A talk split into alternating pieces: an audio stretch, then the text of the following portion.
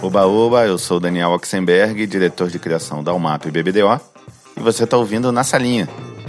Nesse período de quarentena, eu fui obrigado a quebrar uma das regras que eu me impus quando comecei o Na Salinha, fazer os papos pessoalmente. Mas aí, se é para conversar à distância, que seja com quem está mais longe da gente, né? Então, nesse primeiro episódio do Na Salinha de Quarentena, eu vou conversar pela primeira vez também com uma dupla, o Caio Janela e o Diego Oliveira, ACDs da Apple. Depois deles passarem por algumas agências de São Paulo, Caio e o Diego se encontraram na África. Mas foi quando chegaram como dupla na BB-8 de Londres que eles começaram a conquistar o mundo, com trabalhos para Johnny Walker, Levis e Axe. De lá foram para Mother, onde, entre outros trabalhos, criaram um multipremiado Bats para a IKEA. E a última agência deles em Londres foi a EMV. Lá eles viraram diretores de criação e só para variar, também ganharam tudo que podiam ganhar nos festivais pelo mundo, com campanhas como Blood para Bodyform e o consagrado Viva la Vulva que entrou para a coleção permanente do MoMA. Foi quando, há pouco mais de um ano, eles aceitaram um convite para se mudar para a Califórnia para trabalhar na Apple. Bom, vamos nessa? Diego Oliveira, Caio Janela e eu na salinha. Vamos começar assim pelo um serviço de utilidade pública em tempo de quarentena. Queria que vocês indicassem uma série, um filme ou um livro que vocês curtiram aí nesses últimos tempos. Cara, ultimamente tô assistindo bastante documentário. Tem um agora que tá bem na moda que chama Tiger King. Na verdade é um seriado, é um docu-série que eles chamam aqui. Por ser um documentário, acho que tem tudo é, que uma série tem. É, storytelling muito foda, muito bem. Assim, cada episódio, é o jeito que eles introduzem um personagem. É um documentário no Netflix que tá rolando agora que acho que é, é muito foda. Vale muito a pena assistir tudo, acho que em um dia só. Legal. Acho que vale a pena nessa quarentena aí assistir esse, esse seriado. E tem um outro também que eu assisti faz pouco tempo que chama Macmillions, que é sobre banco imobiliário no McDonald's. Acho que tenho certeza aí que muita gente é, já, já teve, já pegou né, o Macmillions. E são dois documentários aí que eu acho bastante interessante para assistir agora. E o craft deles são, assim, é unbelievable. É muito foda. E as histórias são bizarras, né? Eu assisti os dois também. As histórias são muito bizarras. Parece que, que se quisesse escrever a história não dava, assim, não dá para inventar. Acabei de terminar um livro, que é um livro antigo, que é o Sapiens, que acho que nessa época de quarentena é, uma, é um livro bom, dá um overview da, da humanidade. E, cara, eu vi um filme recentemente, o Jojo Rabbit, que é muito, muito legal. Ó, só para quem estiver ouvindo aí se situar, é a primeira vez que a gente está fazendo com uma dupla. Primeiro que falou foi o Diego, segundo que falou foi o Caio. Isso mesmo. é, aos poucos vocês vão conhecendo as vozes. Vamos agora para o começo tradicional. Onde vocês nasceram e o que, que seus pais faziam? Um de cada vez. Quem começa aí? Quem está falando, Diego. Meus pais são de. Meu pai é de Sertãozinho e ele veio para São Paulo estudar geografia na USP. E eu lembro que na época era para ele assim, era muito difícil para ele estudar, ele teve que largar é, aí ele se formou em uma outra faculdade e ele acabou virando, foi para São Paulo e virou diretor de escola.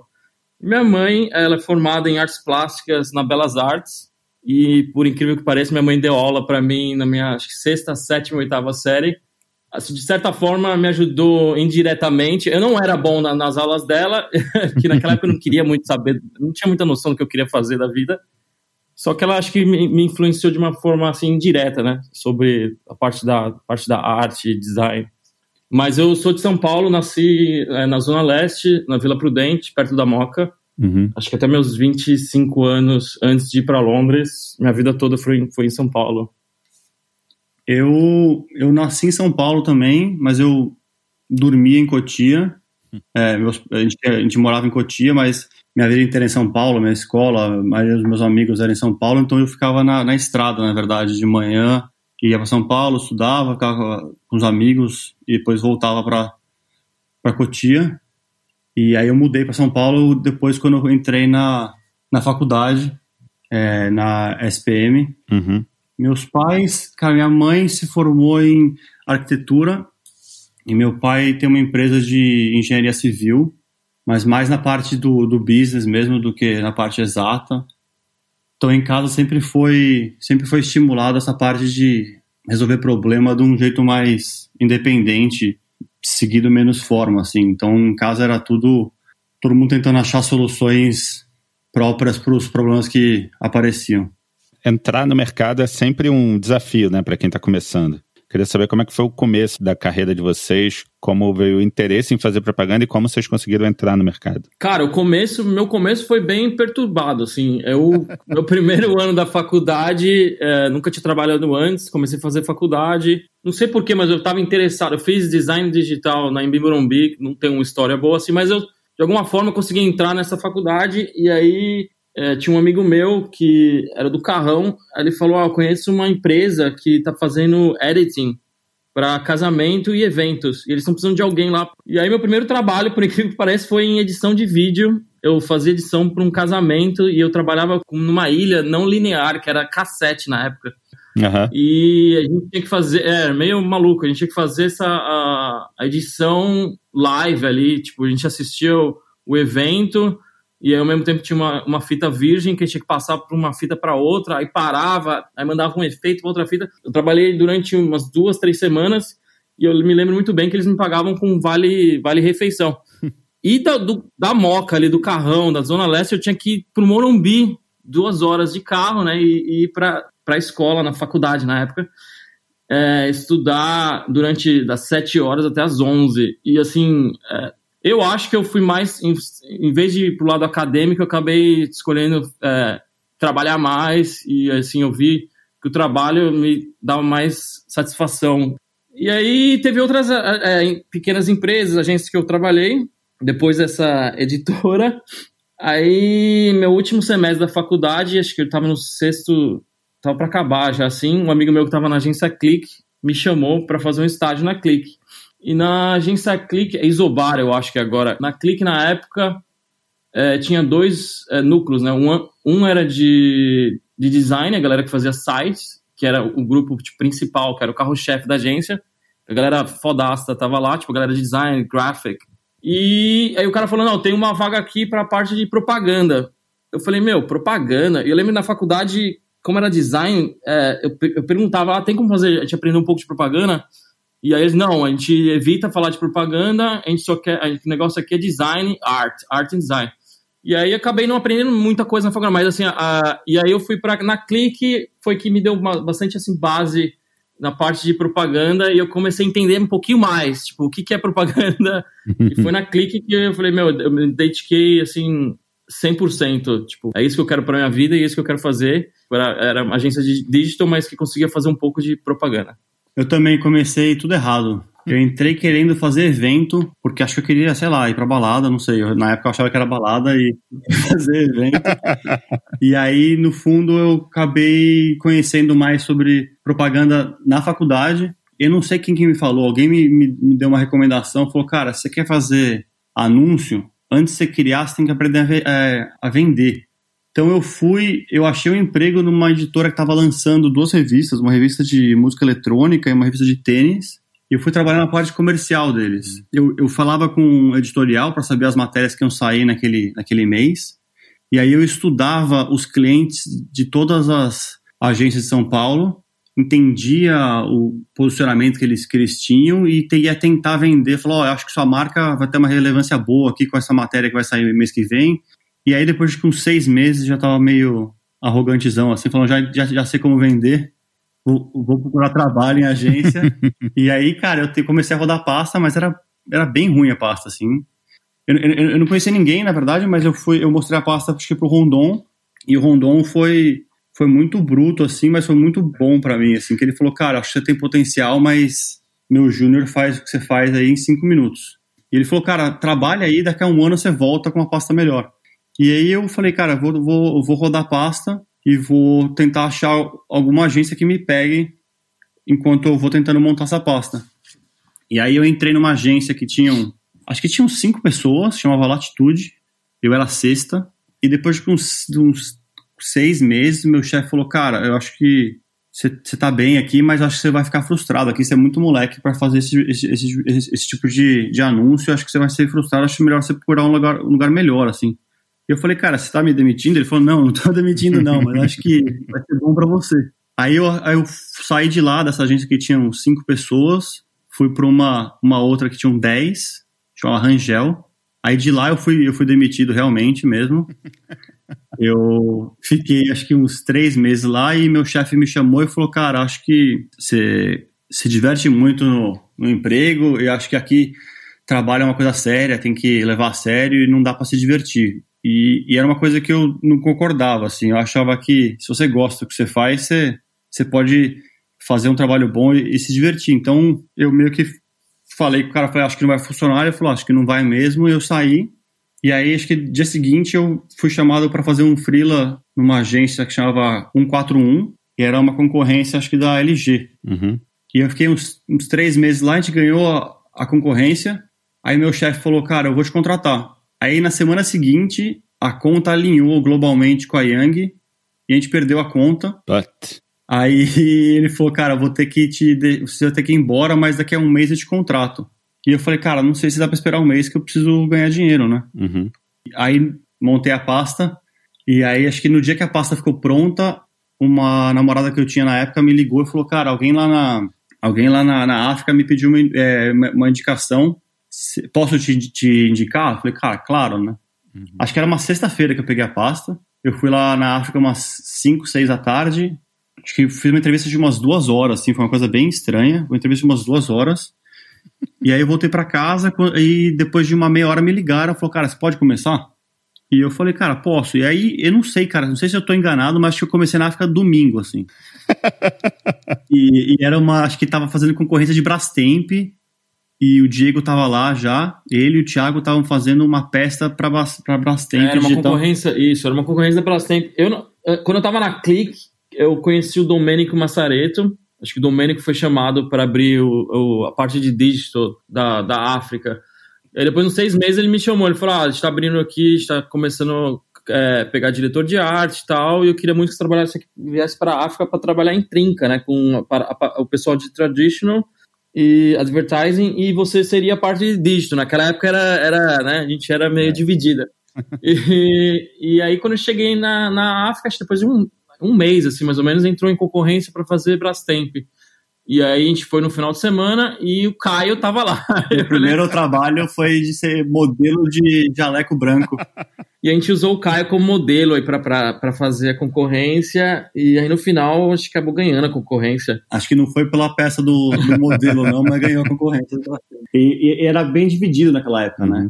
Tinha as equipes tradicionais, as equipes de digital e eu entrei lá num cargo meio estranho, que era. Chamava híbrido. Eu era um redator híbrido, eu trabalhava nos dois. Digital, tradicional e modelo. E modelo. modelo. E virei modelo de mão lá na África também, por um, um tempinho. E vocês se conheceram lá? Vocês, vocês, já chegaram como dupla, é isso? Sem se conhecer ou já se conheciam antes? Não, eu, eu é, no Brasil você acaba trabalhando com um monte de, de, de é, copywriters, né? Você acaba trabalhando com um monte de, de duplas diferentes, com diferentes criativos, né? Você não, você não é diferente quando, quando a gente foi para Londres que rolou a proposta, não, vocês precisam estar juntos. Aí a gente era muito júnior, acho, né, para ter uma dupla fixa, né? Naquela época a gente fazia vários projetos e aí tinha, né, eu fazia, tinha outros copyright. Eu não sei porque era, era mais híbrido na, naquela época. Entendi. Não sei como é hoje. Cara, na minha época lá, eu sentava, eu tinha meu lugar e aí vinha uns envelopezinhos que deixava na mesa, vinha uns 10 por dia. E é assim, esse briefing você vai fazer com o Diego, esse vai ser com o Thiago, esse vai ser. E aí ia mudando de dupla de acordo com o briefing, assim. Entendi. Mas aí tinha a parte de. A, a equipe de, de digital fazia muita coisa junta. O que foi legal na África pra gente foi que naquela, aquela, naquele ano o Nizam, é, não sei porquê, mas ele queria, ele queria participar de Cannes. E aí ele montou um time para fazer, né, para fazer aquela parte de digital. Acho que o Gordilho já era do futuro, né? Porque eu lembro naquela época que o Gordilho trouxe para criação primeiro o iPhone. E, meu, eu, quando ele abriu, ele, eles deu um slice assim, no screen, todo mundo ficou, caralho, a agência parou, né, para ver o, o iPhone. E, e, o Gordilho já tinha essa ideia, assim, de fazer aquela coisa mais digital. Ele, ele tinha essa coisa mais voltada para tentar coisa experimental. E naquela época ele falou: ah, vamos abrir, a gente quer abrir para. A, a, equipe tá bem, tá boa, a gente quer mandar algumas peças para Cannes e aí eles montaram esse departamento. Que era a Suzana, o Domênico, o e, e a gente começou a oferecer serviço, né, de, assim, menos tradicional para... Pra... E eu acho que tentar ganhar os clientes de digital também, né?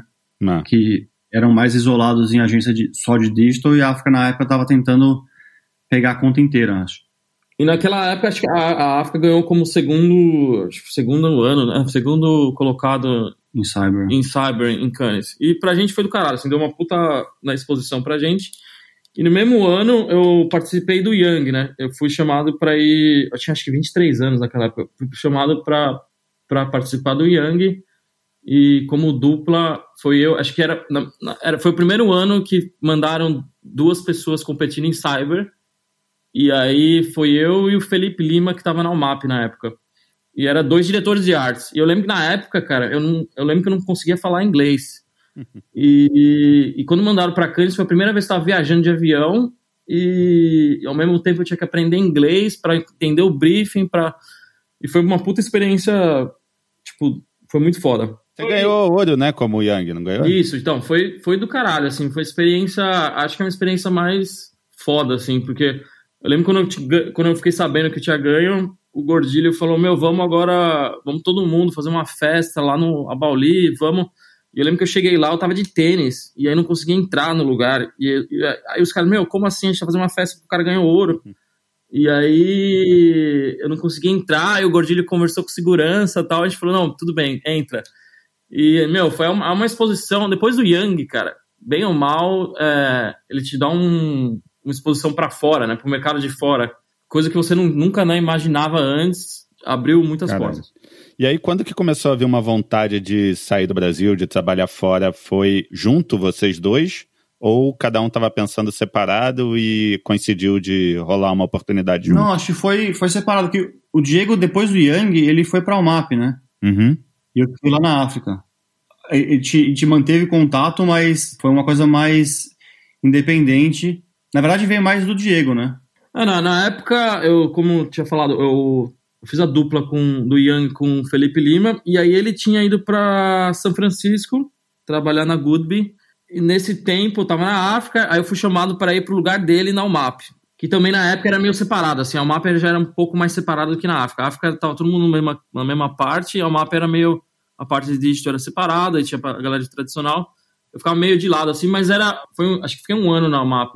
Aí eu tava conversando com o Felipe, eu falei, Felipe, eu tô, assim, muito afim de ir pra fora, tipo, é, naquela época era mais os Estados Unidos, assim, eu tava vendo pra ir pros Estados Unidos, uhum. e ele me passou o contato da Headhunter dele, e aí a Headhunter mandou três agências, né, mandou a BB-8, Whiting Kennedy e a Mother naquela época. E aí eu fiz uh, meu portfólio e tal, eu entrei em contato com, aí eu lembro que a BB-8 falou, meu, a BB-8 tá muito afim de contratar você e tal, aí mandei meu portfólio, quando eu comecei a falar com eles, eles falaram: Meu, mas aqui a gente só contrata com dupla. E foi aí que eu liguei pro Caio na hora. Aí o Caio falou: Meu, é, animal, eu vou, certeza. Não, eu, na verdade, a, a mesma namorada da época que me indicou lá na África, ela era contra mudar de país total, assim. Então, para mim, não era nenhuma realidade, assim. Eu nem, nem pensava muito, porque ela falou, não vou, e a gente tava namorando. Eu falei, cara, então não vamos.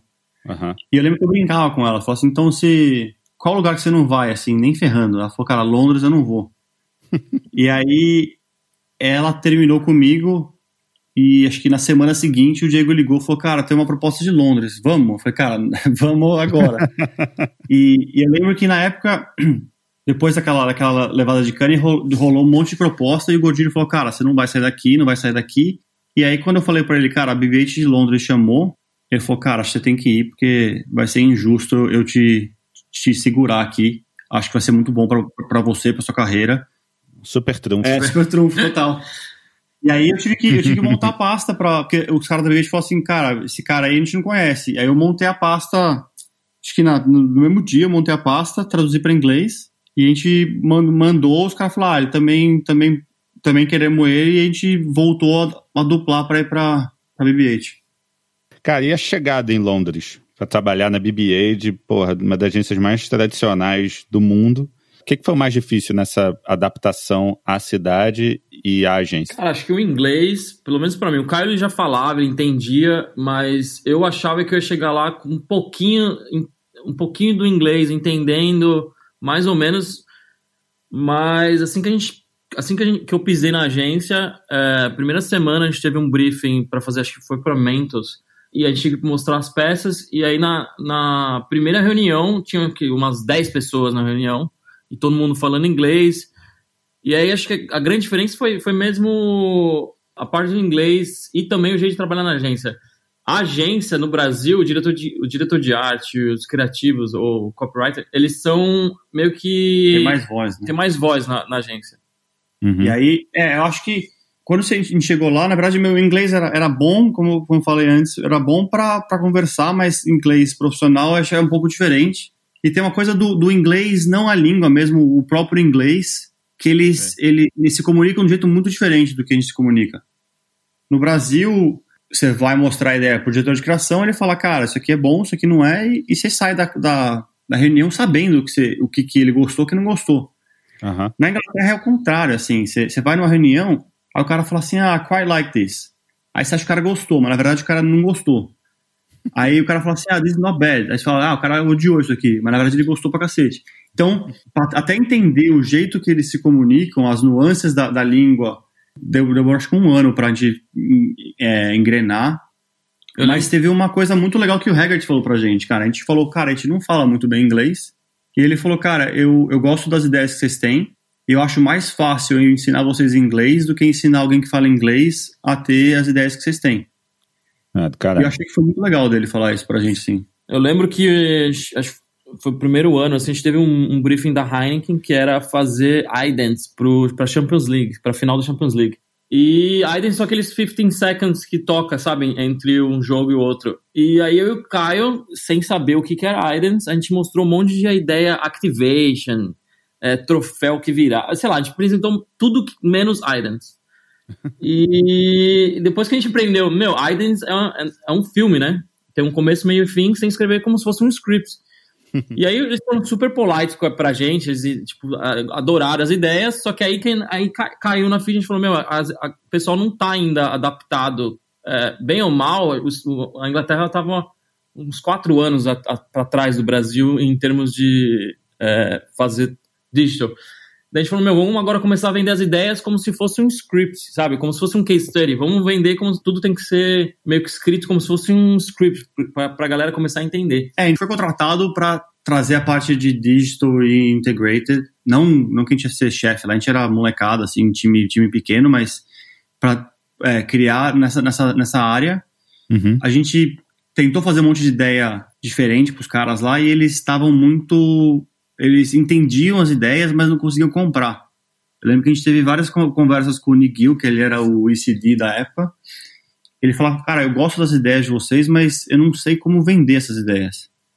A gente vinha com ideia de, ah, vamos fazer uma cabine telefônica que você pode ligar. Ele falou, cara, acho muito legal, mas não, não entendo isso, assim, não consigo, não consigo vender. E então a gente teve que mudar o jeito que a gente pensava, que a gente pensava, mudar o jeito que a gente criava para se adaptar e vender ideia do jeito que eles conseguiam comprar lá. Acho que foi uns dois anos aí né, de aprendizado, primeiro para entender como a agência funciona, como eles entendem, né, como eles entendem o que é uma ideia e a adaptação, assim, é, é demora, assim, não é, não, não é achar que vai mudar e vai chegar arrasando, como que não é, né, demora para adaptar. É, mas na, na BB-8 mesmo vocês já emplacaram o primeiro trabalho, vamos dizer assim, mundialmente reconhecido, premiado de vocês, que é o do astronauta para Axe, né? Queria saber como é que foi o processo de criação disso, se era uma, uma concorrência entre duplas, se era daqueles jogos que todo mundo faz. Cara, então, esse, acho que esse, esse processo ele, ele é um bom exemplo do que a gente passou lá. Porque essa ideia, na verdade, a gente criou, acho que logo que a gente chegou lá. A gente chegou em 2008, sei lá, dezembro, novembro de 2008, acho que em dois, comecinho de 2009 a gente criou essa ideia. E na verdade a, a ideia era parte de um, de um pitch digital que a BB estava fazendo para ganhar a parte digital da, da conta de Axe. Eles tinham a conta de Axe globalmente, junto acho que com a Ponce na Argentina, e eles estavam tentando ganhar a parte de dígito. E, e aí tinha um, um monte, quando tem concorrência lá, um monte de time mandando ideia, e o, nossa parte era fazer a parte. O nosso, nosso CD falou assim, cara, o briefing de vocês é fazer uma coisa famosa. E a gente começou a mandar ideia, ele gostou muito da ideia, falou, cara, acho que pode ser legal. Era, era uma ideia só digital no começo. E ele falou, cara, vamos fazer um case study, um case, é, case study dessa ideia como se ela tivesse rolado. Então a gente produziu a ideia inteira, falando assim, ah, aconteceu isso, sabe? Como se fosse um case study, falando assim que a ideia rolou, e mandamos pro pitch, e a, a agência ganhou o pitch, né? A gente ganhou a parte de digital para links, para Axe. E só que eu lembro que na época não dava para fazer a ideia, né? não tinha como mandar alguém pro espaço, não era muito era muito tipo surreal, assim, era uma não. coisa impossível de fazer. Não, acho que dava, mas ninguém achava que dava. tinha uma nave da, não, tinha uma um avião da Rússia que você subia gravidade zero e aí imitava, é, ah, é, é, enfim, foi era meio impossível de fazer. E aí depois uns dois, três anos eles estavam com uma campanha para entrar no ar e aí o Axe falou: Meu, esse filme não. A gente tinha feito research. E aí não tava dando certo em research, não tava indo pra frente. E aí um, um dos clientes falou: Meu, e aquela ideia do mandar né, um, o astronauta? E aí voltou a ideia, do nada, assim, a ideia voltou. Já era um outro CD já na época. E ele falou: Cara, o cliente quer reviver essa ideia, mas a gente vai ter que reescrever ela para fazer uma ideia que não é só digital e uma ideia mais é, 360. Então a gente, a gente, começou a escrever filme, fazer print, fazer ativação, fazer toda a, a, a, campanha outra vez. Entendi. Como eu falei, a ideia de que eu acho. Logo a gente chegou lá e ela meio que surgiu outra vez depois de três anos. E acho que um, uma semana antes da ideia voltar, a gente estava conversando com a, com a Mother já. E lá em Londres, é, é, o esquema de você mudar de, de, empresa é um pouco diferente. Então, os tempos são maiores. Então, você dá um aviso prévio de três meses.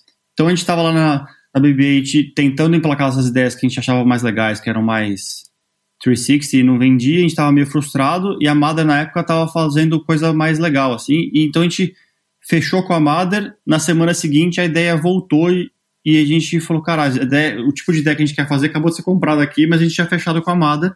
E foi engraçado que na época a gente tinha diretor, tinha pensado em print, tava tudo já fechado para ir lá e produzir. E aí a gente tinha duas opções, ou vai para Mother ou fique pra... A gente falou, meu, vamos, porque na Mother é um mistério, né? Você não sabe, você não sabe como funciona a agência direito, é uma coisa meio, né, faculdade e uma coisa meio de arte. E falou, meu, vamos para Mother, vamos foi vamos. meio Foi meio dolorido, acho, que a gente escolheu o diretor e foi embora. Deixou tudo engatilhado e foram. Deixou tudo engatilhado. E era engraçado que na BB-8 foi. Eles é, viam um filme diferente que a Mother via. Assim. Na BB-8 fechou o roteiro e o, o roteiro era filmado. Exato, pelo menos nesse, nesse caso, era filmado, foi, foi, foi filmado assim, exatamente tudo que ele escreveu. Não teve uma mudança muito grande. Então, assim, a gente falou, cara, o que está escrito aqui vai ser filmado e boa. Legal. E, e, a gente saiu. E aí foi legal, na verdade, que quando a gente chegou na Mother, a campanha saiu, né? É, foi isso mesmo. Na verdade, demorou tanto, demorou tipo três anos e meio pra ideia acontecer. A gente falou, ah, vamos, vamos, né, vamos. Agora, demorando todo esse tempo, a gente recebeu uma proposta da claro. Mother, a gente falou, meu, não dá pra falar não pra, pra uma agência, né? Assinado já o contrato, né? É, foi meio, foi meio. Mas assim, a gente ficou meio com. A gente queria muito produzir. Mas o que foi legal da Mother, que, como o Caio falou, uh, a gente aprendeu a fazer deck para o diretor, né? Que a gente não sabia o que era isso. Que eu acho que é uma dica legal para a galera aí. Geralmente a gente vende só a ideia, né? Só o roteiro, assim, uma, a forma simplificada, uma linha com raciocínio, a forma assim mais básica para o cliente entender, para passar no research e meio um jeito fluffy, né, de fazer o script. E na Mother a gente aprendeu a fazer esse deck para mandar pro diretor. E nessa hora de fazer o deck, foi na hora que realmente a gente para, eu e o Caio senta e fala: Meu, o cliente comprou a ideia, já sabe qual é a linha, o que a gente pode fazer daqui para frente para melhorar. E aí é realmente onde começa o nosso trabalho de craft, o script, craft é, a parte visual, antes de mandar pro diretor. Então a gente deixa o diretor super excited about a ideia, muito afim de fazer, e não, a gente manda o script mais um monte de ideia a mais do que a gente pode fazer para fazer aquele filme. É tipo um tratamento de vocês? É assim, um tratamento. É, um vocês, assim. é, é, exatamente um tratamento do diretor, só que é um tratamento do criativo pro diretor. Para ele pegar aquilo e já ver e falar: Meu, dá pra fazer muita coisa. Mas sabe? não é muito assim, é, a gente quer fazer assim. É mais assim, ó, a gente tá pensando nessa linha, a gente acha que a gente pode puxar esse roteiro para cá, para cá. Mais um bate-bola para inspirar o diretor também a, a continuar puxando, ao invés de falar, tá bom, então vou fazer isso aqui. Entendi. É meio que jogar um monte de ideia pro diretor para ver se a gente consegue desenvolver e continuar puxando a execução. É engraçado, mas eu lembro que no Brasil eu, eu protegia muito a ideia, né? Eu, eu, lembro que eu tinha uma ideia e é, tinha que ser daquele jeito, e era assim, era assim, brigava com todo mundo, e não, ninguém toca naquilo. E aí foi um aprendizado mesmo mudar para para Inglaterra que a gente estava assistindo um, um, Spike Jones falando na Apple sobre o processo criativo. E ele comenta que aquele tesão que você tem pela ideia no começo, você tem que sempre, na hora da produção, na hora de você tá, tá achando jeitos de, faz, de fazer essa mesma ideia, sempre voltar para aquele tesão que você teve no começo. Uhum. Se você começa, se você vê que a ideia começa a mudar e começa a ter a produção começa, sabe, começa a ficar diferente, você não sente mesmo aquele tesão, não, volta, volta para trás, vê qual é a ideia, o core da ideia, né? Volta lá pro começo e você tem que estar tá sempre né, é, a fim de fazer aquilo, né? Eu acho que é, uma coisa que a gente aprendeu lá é assim, é lógico que o, o roteiro que você vendeu pro cliente tem que ser bom, tem que ter uma ideia sólida, uhum. mas o processo não para ali, né? Ali é meio que o começo do processo. Você vendeu um insight bom, vendeu um roteiro bom, que mais pode fazer e, e, vira tipo, como se fosse um processo criativo mesmo. Que você está adicionando um monte de gente bacana, né? Está adicionando um, um, diretor muito ah. bom, um cara de edição muito bom, departamento de arte muito bom, um cara de som muito bom. Então você está adicionando um monte de gente que é boa e criativa. Por que não continuar desenvolvendo essa ideia e tentar puxar ela? Lógico que mantendo a ideia original intacta, o, o, o insight intacto, mas se você puder fazer o negócio ir progredindo e ficando melhor, por que não, né? Na Mother já, vocês fizeram outro trabalho sensacional para outro cliente icônico, que é o Bads, para a IKEA, né? Que é um filme quase surrealista, assim, um filme bem diferente. Imagino que não deve ter sido fácil aprovar isso, né?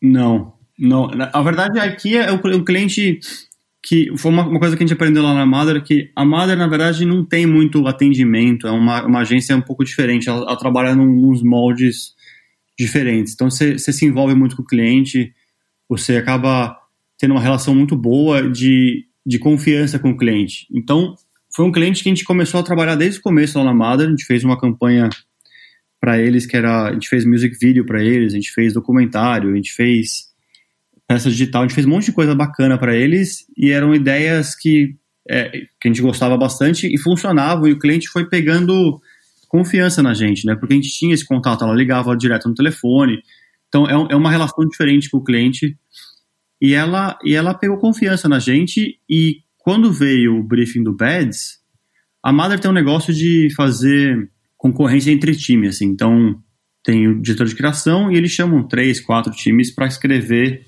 roteiro para aquela campanha. Eles, eles dividiam dividiam a IKEA em quatro, quatro temporadas, acho, né? Tinha uma, uma, uma temporada de é, storage, uma temporada de é, entertaining, tinha uma temporada de camas e quartos. E quando veio esse briefing, a gente escreveu um monte de roteiro, mas ele mandou um para research e mais tinham acho que mais uns três, quatro no research também. Eu lembro que no research, nosso filme, a gente fez um, como fala, um, é, um animatic? É, um anima é uma versão do que vai ser, mas é completamente diferente do que foi o filme. Mas uh, eu lembro que tinha uns cliques durante o filme inteiro, não teve clique nenhum. Aí no final tinha uma cena de um casal se abraçando.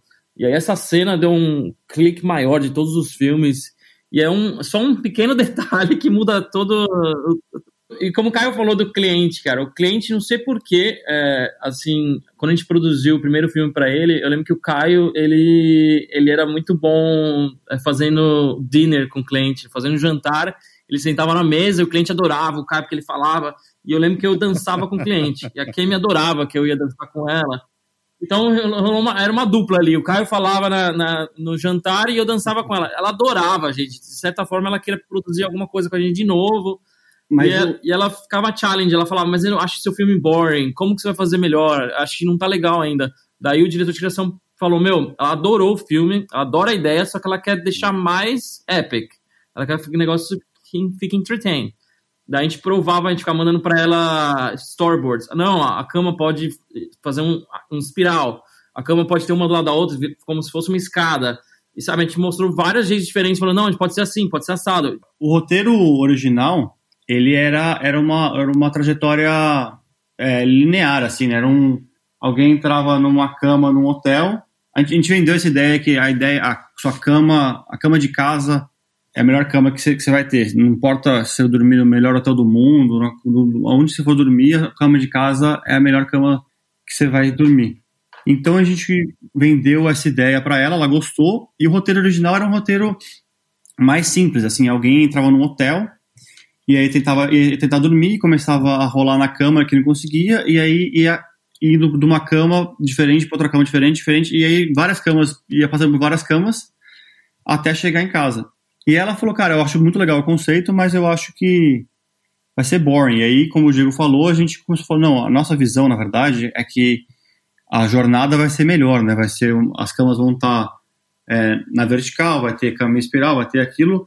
Ela falou, ah, eu consigo ver um pouco mais o que vocês estão falando, mas eu acho que ela comprou mesmo porque ela confiava na gente. Ela falou, cara, vai. Confio em vocês, é. Vocês estão com tanta, Me prova. Estão com tanta vontade de fazer esse filme, tão empolgados para fazer esse filme, tanto, você tem tanta confiança nesse filme que eu acredito e é. bola para frente. E aí na época, é, nossa producer, nossa TV producer era a Nick. A Nick produziu o Gorillaz pro Juan, produziu Sony Balls, é, ela fez uhum. todos os filmes com o Juan. E ela comentou assim lá pra gente, ah, e, e, o Juan, o que vocês acham do Juan? A gente falou, meu, do Juan é animal do caralho. Eu lembro que na época, né, é, o Juan era como se fosse um god, né, da propaganda. Ah. e a gente, na época a gente tinha 400 mil ou 500 mil para produzir o filme, a gente falou, meu, nem ferrando que o Juan faria esse filme. Ela falou, não, eu sou amigo dele, não sei lá, eu posso ligar para ele e ver. Mas ele, ele não era, assim, diretor famoso, ele era criativo famoso, né? Ele era mais uma dúvida, na verdade, de... É, ele já tinha feito Gorila, né? Já tinha feito Cadbury, essas coisas. Sim, é, é então, mas é que, eu não sei se é uma coisa de inglês, o inglês ele é meio... Eles são assim, não, enquanto o cara não fizer aqui, não rola. Então ele assim, ele falou assim, é, tinha uma desculpa na época que eu acho balela, mas assim, ah, ele escreveu o filme e dirigiu, então não, sei lá, os caras inventavam uma desculpa e rolava uma confiança, acho, que ele não pegava muito job grande lá na Inglaterra. E ela, e ela que ela, ela conhecia ele muito bem, tinha filmado tudo com ele e falou, cara, eu acho que ele precisa ser bom. E a gente, na verdade, a gente não achou que ele ia pegar, mas ele adorou, fez um call muito bom com a gente. E, e aí, lá na Inglaterra, a gente faz geralmente a gente chama três diretores, né? Uhum. E os, os, outros dois mandaram o treatment deles e o Juan não mandava. Não mandava, a gente tinha que apresentar para o cliente, acho que, sei lá, sexta-feira. E era quarta-feira à noite, nada do, do, treatment dele. A gente falou com, com, o Carlos Bayala, que era amigo dele também, que era Global ECD da Mother na época. Falou, cara, ele não tá entregando o treatment, a gente vai ter que ir com um outro. E eu lembro que na época no deck que a gente mostrou para ele, tinha uma, uma das páginas que falava ah, a Journey pode ser um pouco mais dreamy. A gente falou, a gente não precisa não precisa estar tá tão, sabe, real. Pode uhum. ser um negócio mais dreamy. E eu lembro que muito, muito bem, assim, no treatment dele, ele falou, meu, em vez de fazer no estúdio, dentro, ele falou, meu, vamos fazer fora, vamos, vamos fazer tudo for real e vamos pôr essas camas no, no, na, no céu.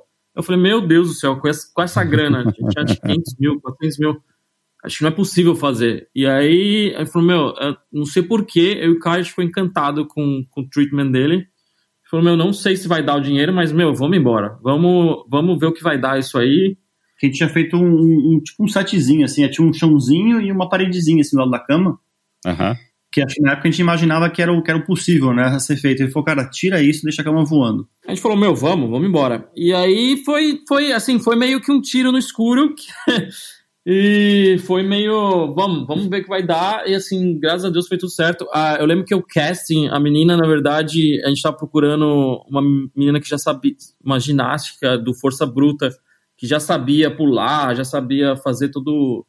E aí eu lembro que o Juan falava, não, vamos pegar uma, um casting que. É, eu lembro que ela era advogada, a menina. Nunca tinha feito nenhum filme antes. Sério? E aí, é, não tem cara, nada a ver. Foi uma, foi uma filmagem mais maluca do mundo, cara. A menina a menina não era dublê nada. Em, no espaço de quatro dias, ela pulou de, do, do avião de paraquedas, pulava sem corda do prédio, caía de, uma, de, uma, de um guindaste a 150 metros de altura. E eu lembro que o primeiro dia de filmagem, é, Juan foi, acho que no primeiro dia, que era um, uma filmagem que eles estavam fazendo um teste, que era pular de avião. E aí a gente não conseguiu gravar nada nessa, nesse, nesse dia, no primeiro dia. E foi, lembra que a gente ele teve uma conversa, ele voltou super triste, ele falou, meu, a gente não conseguiu fazer o que a gente queria, não sei se vai funcionar. E a gente já tinha mais três dias para filmar, e a gente falou, não, Juan, relaxa, meu, faz o que você acha que tem que ser. Foi meio como um trabalho assim de todo mundo junto, falou, meu, vamos, vamos abraçar isso, agora a gente tá aqui, vamos que vamos. Mas era uma coisa, era uma coisa estranha, porque alguma, algumas cenas a gente filmou é, no centro de Joanesburgo, e era, um, era assim, era um prédio, só que era um prédio que tinha gente andando na rua, assim, então a área tava fechada, mas a galera acumulava, assim, né, e a menina tinha um guindaste que puxava a menina assim, 150 metros de altura, e aí soltava ela do nada assim, e ela ia descendo a milhão, até tinha um, tinha um colchãozinho no chão, e a galera em volta que não tava entendendo gritava assim: ah, caralho, ela vai morrer. Era uma loucura o negócio. Cara, e o primeiro edit que a gente mostrou pro cliente, é, assim. Ela falou, né? Eu, ela, eu perco ela... meu emprego, mas esse filme sai que a gente achou do caralho, assim, puta atitude foda e... Ela é uma cliente muito boa, assim. Teve só um... um, um... Acho que a gente tava, quando a gente tava filmando, surgiu a ideia de botar o poema do Shakespeare. E aí a gente tava tomando café da manhã com ela, com o Juan, e a gente comentou, ó, a gente tá com essa ideia aqui. Na verdade, a ideia veio do Juan. Tá com essa ideia de colocar um poema do Shakespeare, uma, uma, uma mulher mais velha falando. E ela falou, que, que poema? Não tô entendendo poema, vocês estão querendo botar poema. Aí a gente falou, cara, a gente tá dividindo o processo criativo com você, que foi uma coisa que o Juan, é, ele ensinou muito pra gente, falou, cara, é, o melhor sempre ganha, cara. Você pode tentar, se não ficar melhor, você não faz, se, mas você tentou, ficou melhor, faz. A gente falou pra ela, falou, cara, a gente vai tentar, se ficar bom, você vai ver, se não ficar bom, você não vai ver. Gente... E aí te chamou uma, uma atriz e ela, cara, o primeiro reading dela foi assim, fantástico, todo mundo se olhou, assim, arrepiou o braço, todo mundo falou, cara, é esse, acabou. Foi nessa época, assim, da, da Mother que vocês. Teve algum momento em que vocês é, se sentiram, assim, à vontade em, aí, em, aí não, em Londres? Assim, agora eu Cara, consigo acho... criar de igual para igual, acho que agora eu tô adaptado 100%. Eu acho que foi na, na Envy que teve esse, essa, esse clique, falando, meu, agora uhum. eu vou fazer qualquer coisa e, e... Aí, depois da Mother, a gente foi pra Envy que a gente recebeu uma oferta de, um, de uns amigos nossos que tra trabalharam, Alex e Adrian, que trabalhava na BB-8, ele ligou pra gente, falou, meu, vocês estão afim de ir pra, pra ENV? A gente falou, meu, é, why not? Vamos, vamos conversar, né? Não tem nada, a gente tem nada a perder, vamos pelo menos conversar, ver qual é que é. E eu lembro que na Madre a gente tinha feito, na época, a gente tinha feito a IKEA, já tinha feito Stella, já tinha feito Powerade, tinha feito Castelo, que é uma marca de queijo, e, e a ENV tinha 90 clientes para criar. Então a gente ficou assim, meu, é, acho que é oportunidade para ir para Envy trabalhar. Mas acho que na, na Mother já tava muito mais seguro, eu acho, cara. De bater de igual para igual, assim. Eu acho que na verdade na BB-8 a gente se sentiu. Acho que na, na, parte de ideia, assim, a gente, a gente sabia que a gente conseguia brigar de igual para igual. Era mais a, a questão da língua e até de. Esse negócio que eu falei do inglês, ele falou, mano, enquanto você não fizer um negócio bom aqui, a galera fica meio que na, na dúvida. Acho que depois do Apollo, a gente ficou um pouco mais confiante de falar, cara, a gente não é tão ruim assim. Tem coisa que a gente está fazendo que funciona e acho que deu uma confiança na parte de criação, assim.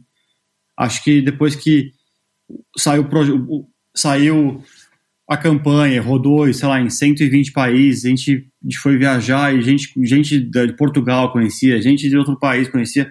Eu acho que deu, deu uma confiança na parte criativa, assim. Pelo menos para mim, eu acho que eu, uhum. eu, eu, me senti um pouco mais à vontade de falar assim, ah, eu consigo bater de igual para igual com os caras aqui. A gente entrando na MV agora não demorou muito também para vocês emplacarem uma campanha bem é, disruptiva, né, para a categoria, o Blood para Bodyform. Esse insight de questionar a vergonha do sangue, a esconder o sangue na, na publicidade de absorvente, Veio de vocês ou veio do planejamento? Como é que veio esse insight? Na verdade, quando a gente chegou na, na Envy, é, na época, acho que ninguém queria fazer esse briefing, ninguém queria fazer bodyform, porque eles achavam meio cheesy, não, não, não tava difícil. A galera criativa não queria trabalhar para esse cliente.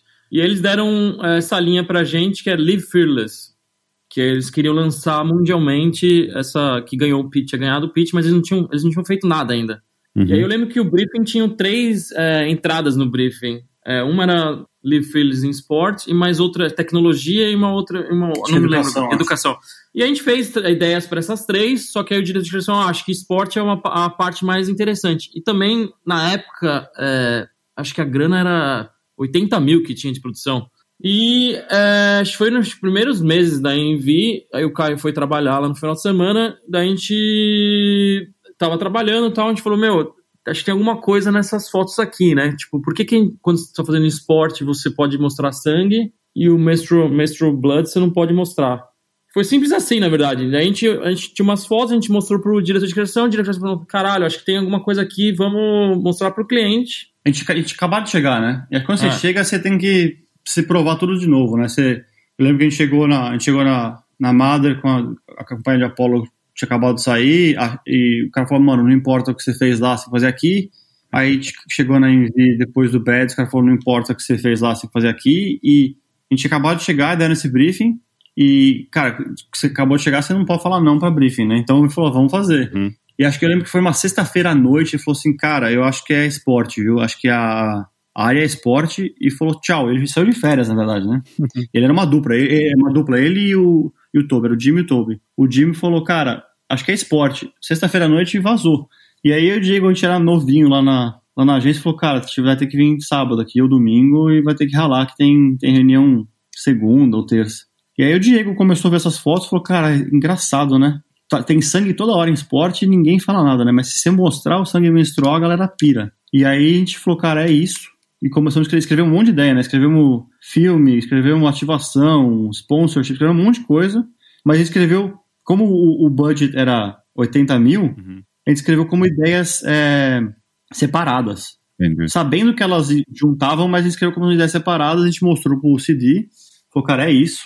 E aí ele meio que aí pegou e falou, por que vocês não põem tudo junto numa, numa campanha maior, né? E aí eu lembro que na época era, era a, gente, a gente- como não tinha dinheiro, a gente queria usar o stock image para fazer esse projeto, porque tinha pouco dinheiro, e a gente falou, não, dá para fazer, dá pra fazer. E como não tinha muito dinheiro também, o cliente falou, meu, faz, é, vamos produzir. É, ela gostava da ideia, mas não tinha certeza que se ia funcionar ou não. É, a gente estava bem scared de fazer essa ideia, que era um pouco... E aí a gente conversou com o Johnny Zentino, que são diretores brasileiros, a gente falou, cara, a gente tem, não tem dinheiro. E eu lembro que o Johnny Zentino, eles, eles não tinham feito trabalho pra, naquela época para Inglaterra. E eles queriam entender como a Inglaterra funcionava, como editing, grading, sound design. Eles conheciam os Estados Unidos e tal, mas eles. Eu não, me lembro muito bem, mas na época eles, não, eles falaram: não, vamos fazer, não importa, é, a gente quer fazer esse trabalho, vamos fazer. E aí eles tiveram a ideia de, de pôr o- a guerreira no filme, que a Joana Dark no final, que foi uma sacada que pra gente a gente falou, caralho, com essa grana, os caras estão querendo fazer pôr mais mais ideia no filme. A gente falou, meu, genial, vamos, vamos, vamos com esses caras que eu acho que era a parte. E eu lembro que os diretores de criação não gostavam dessa parte do, do- da guerreira. É, é, a agência inteira falou, não, essa parte mais dreamy não vai ficar bom.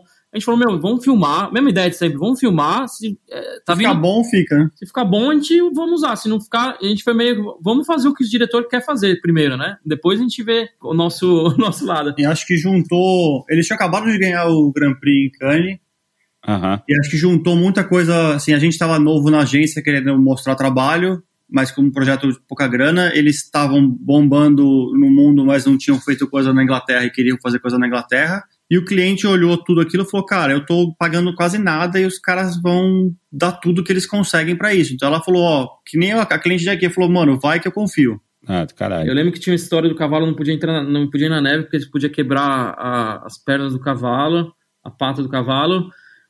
E aí o Jones Zentino falou: Meu, a gente tá aqui agora, vamos que vamos. Se deixa, deixa acontecer, vamos pôr o cavalo pra vamos filmar.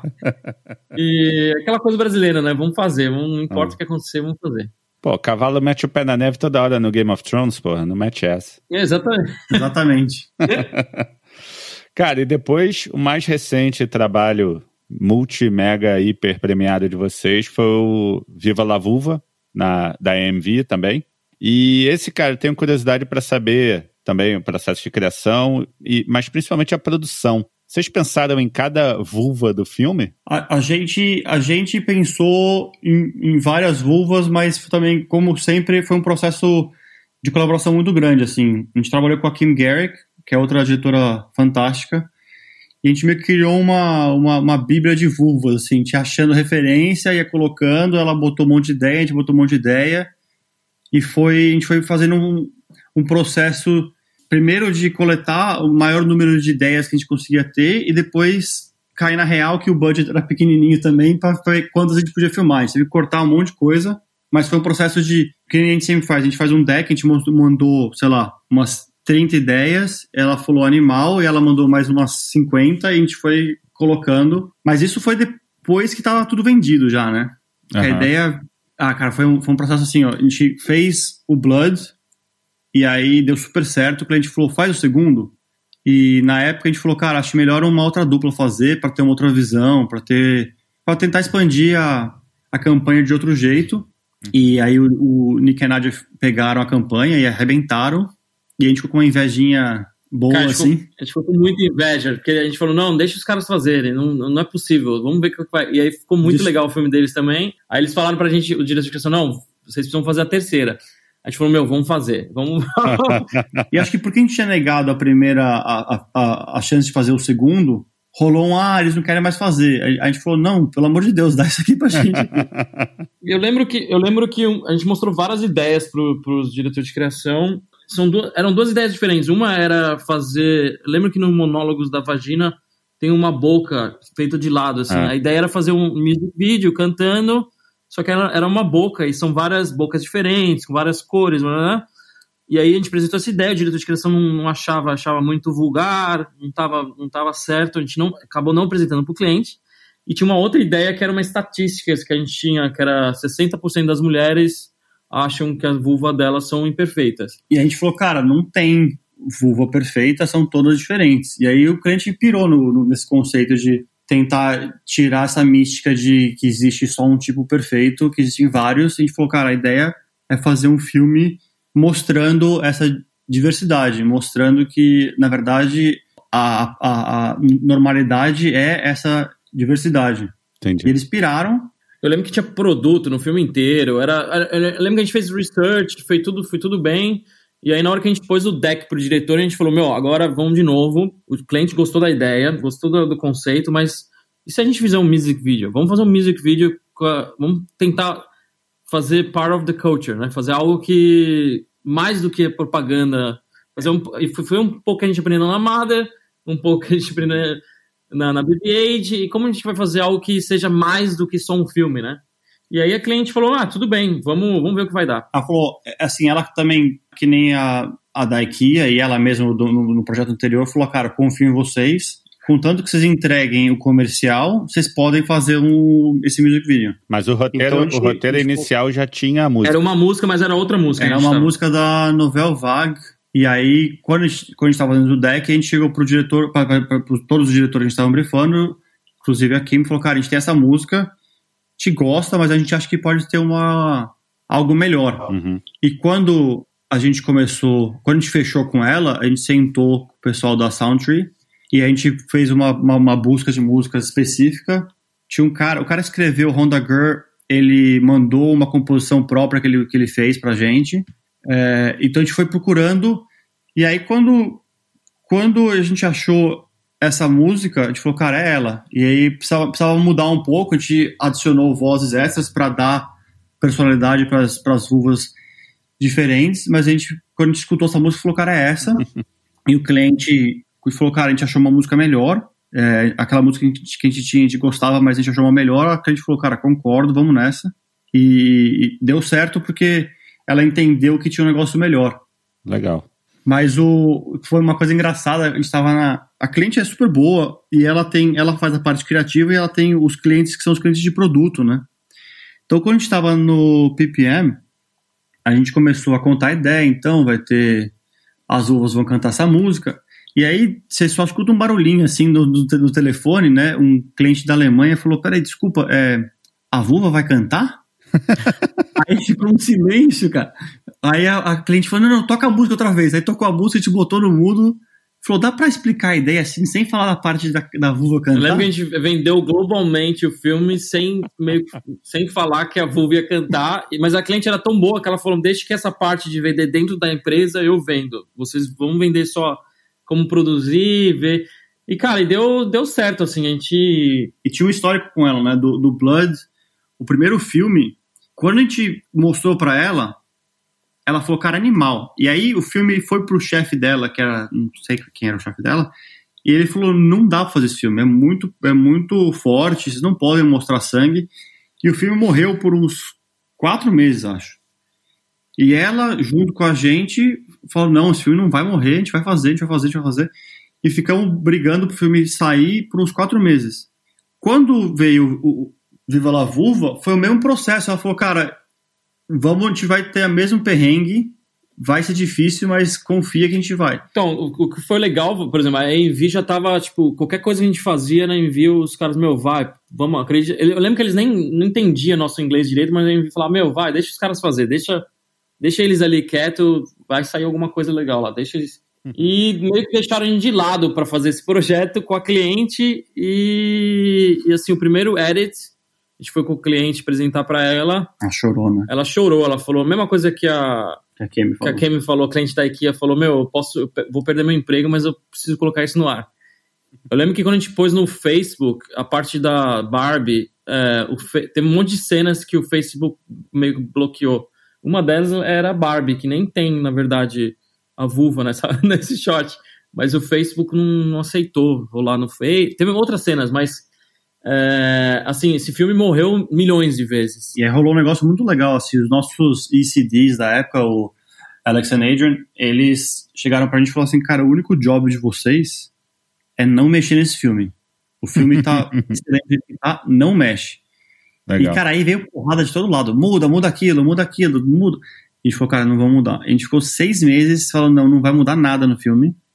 Mas quem pediu pra mudar? Não queria mudar. A cliente não queria mudar, mas o, o chefe dela, o CEO, queria mudar um monte de coisa. Ela, ela mandava pra gente, ah, você pode mudar isso? Aí ela ficava falando, por favor, não fala, não fale que você pode mudar. Por favor, não muda. Se ela queria nosso feedback falando, não dá para mudar.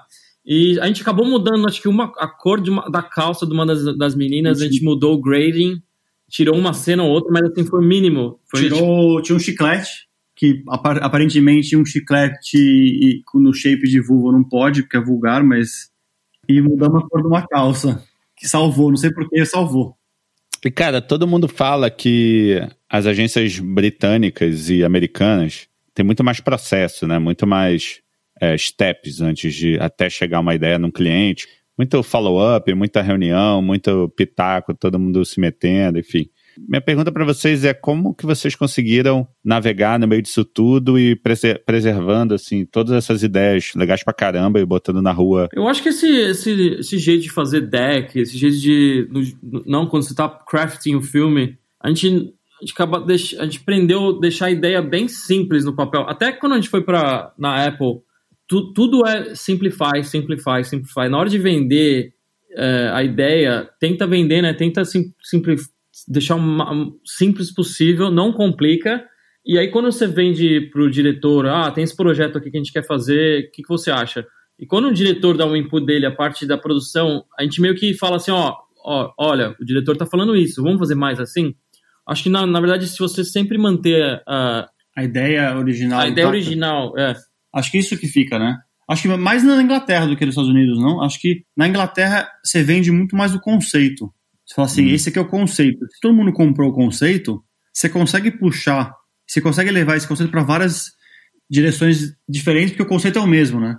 Então você consegue é, é, é aquele negócio de se tá melhorando a ideia, se está tá deixando aquela execução mais legal, por que não? De é, às vezes pega, sei lá, o planejamento dá uma ideia que, que é legal, que pode deixar a execução melhor e te adiciona o atendimento, que, eu, até o cliente, todo mundo que dá uma ideia que adiciona e deixa aquela execução melhor, contanto que não mude a ideia original, eu acho que é uma boa, assim. Acho que o que a gente tenta fazer é falar assim, ó, a ideia original é essa. Se, se, se o que está adicionando está tá diluindo a ideia original, não está adicionando, não. Se está deixando melhor, boa. Então a gente tentou ser, ser mais maleável, de não ter que ser exatamente do jeito que eu imaginei há, há dois meses atrás, Uhum. Mas a ideia é que a gente concordou que todo mundo estava bem assim motivado e bem empolgado para para fazer essa ideia tem que continuar acho, igual. É, acho que a linha, é... a linha no final não pode mudar. A gente briga, a gente briga muito assim para porque geralmente eles querem mudar a linha no final, ah, o inglês não tá certo. A gente fala não, tem que ser assim, tem que ser assim, tem que ser.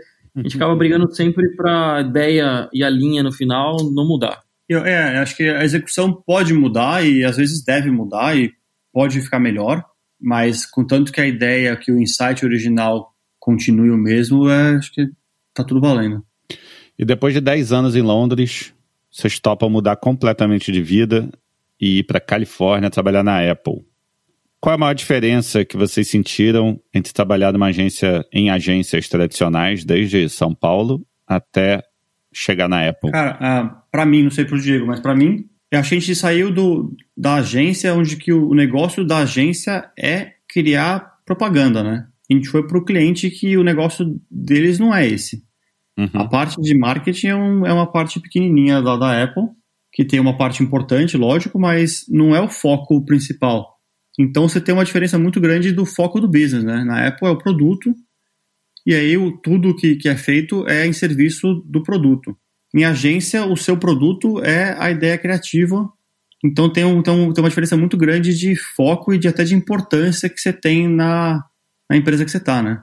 Uhum, claro. Outra coisa que também é, mudou bastante é o, o fato do nosso chefe, ele, o Thor, ele é diretor de criação e também é o cliente.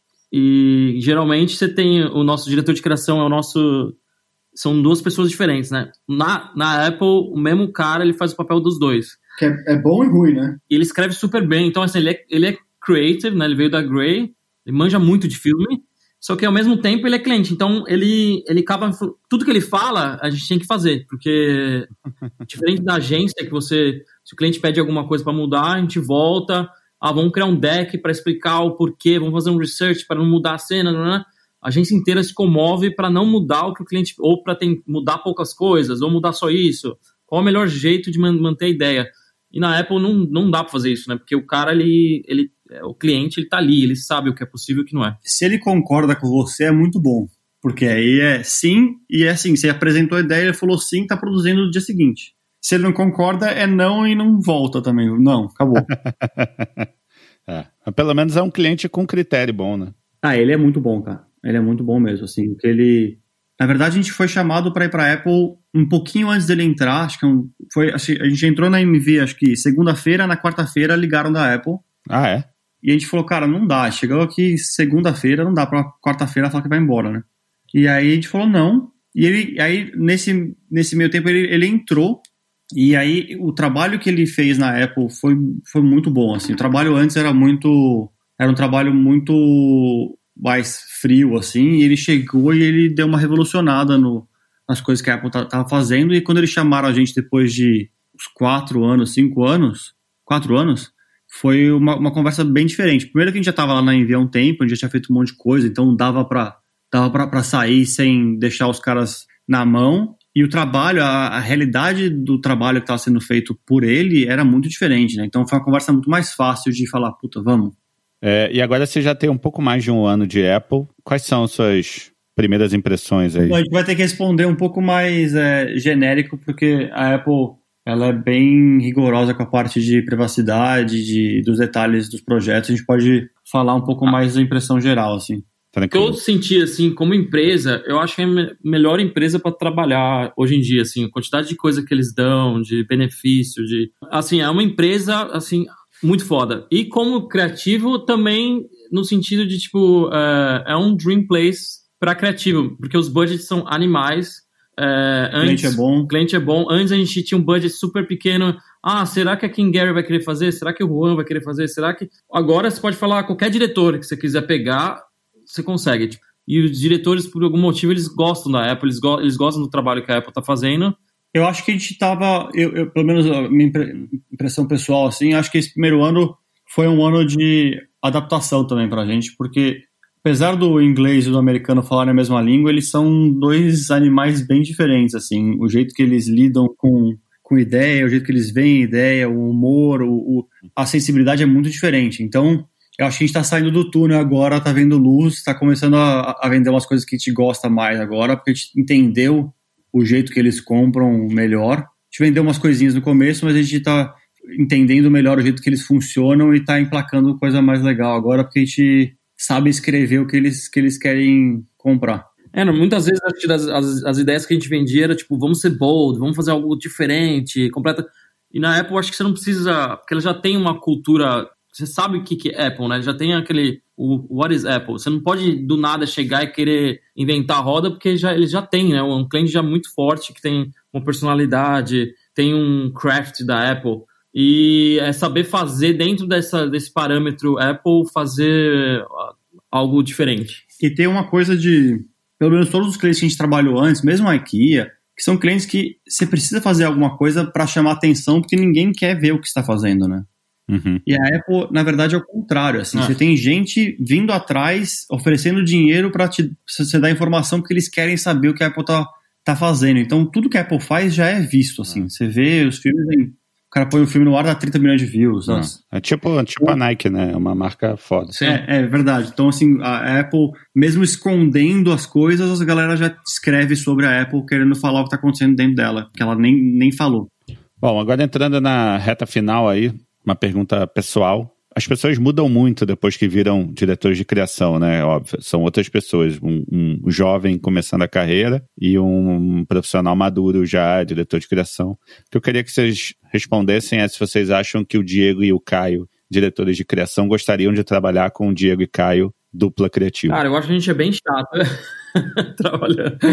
A gente, eu, na- pelo menos da minha parte, assim, eu sempre, quando o criativo mostra algo pra gente, a gente tenta sempre, sei lá, mostram três ideias, uma, o que seja, a gente tá sempre tentando achar algo. Eu não acho que tudo precisa ser premiável, eu não acho que tudo tem que ser. Acho que se o criativo tá chegando pra gente mostrando alguma coisa, eu acho que tudo é válido, tudo pode ser, pode ficar legal. Cara, eu não sei se você quer trabalhar comigo ou não. Eu acho que a gente, acho que quando a gente chega numa ideia, a gente, a gente é bem prolífico, assim, a gente mostra muita ideia. Acho que a quando a gente chega numa ideia que a gente tá, hum, tem muita certeza, assim, a gente acaba sendo um pouco chato de insistir, assim, não, essa ideia, essa ideia, essa ideia. Mas eu acho que eu gostaria de trabalhar com o diretor de criação, Caio Diego, porque, como o Diego falou, a gente tenta pegar as ideias e deixá-las melhores do que falar não, não, não, não, não, ou sim, sim, sim.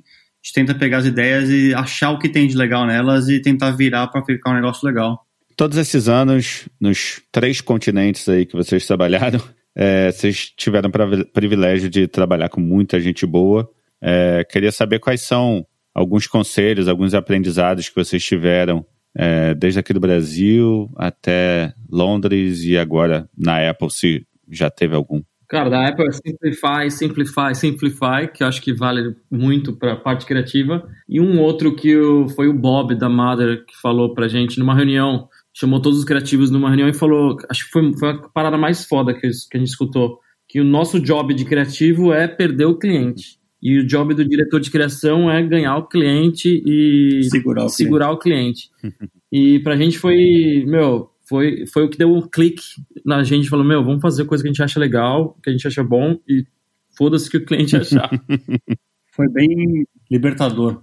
De essa ideia de você fazer um negócio que é lógico que é pertinente para a marca, mas que deixa as pessoas desconfortáveis um pouco, que não é tão fácil de comprar e que você pode puxar.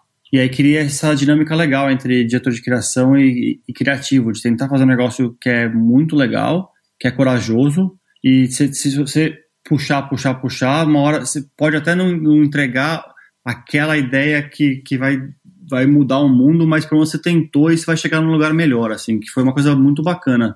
Cara, eu tive, eu não sei por que raios d'água, quando eu era moleque, antes de entrar em tudo, minha mãe conhecia a mulher do Neu Ferreira. Hum. E ele me chamou para ir falar com ele, não sei porquê, eu fui lá falar com ele, eu tinha acho que 16, 17 anos de idade, e ele tava falando comigo, ele falou, cara, o meu único conselho para você é, é melhor você estar errado fazendo uma coisa nova do que você estar certo fazendo um negócio que, que já foi feito. E isso é uma coisa que eu, eu sempre levei comigo, assim, sabe? De sempre tentar fazer um negócio novo, sempre tentar é, mudar alguma coisa, não, não tentar entrar na, na fórmula de eu errando fazendo um negócio novo, pelo menos eu tentei. Foi uma coisa que eu sempre levei como guia, assim.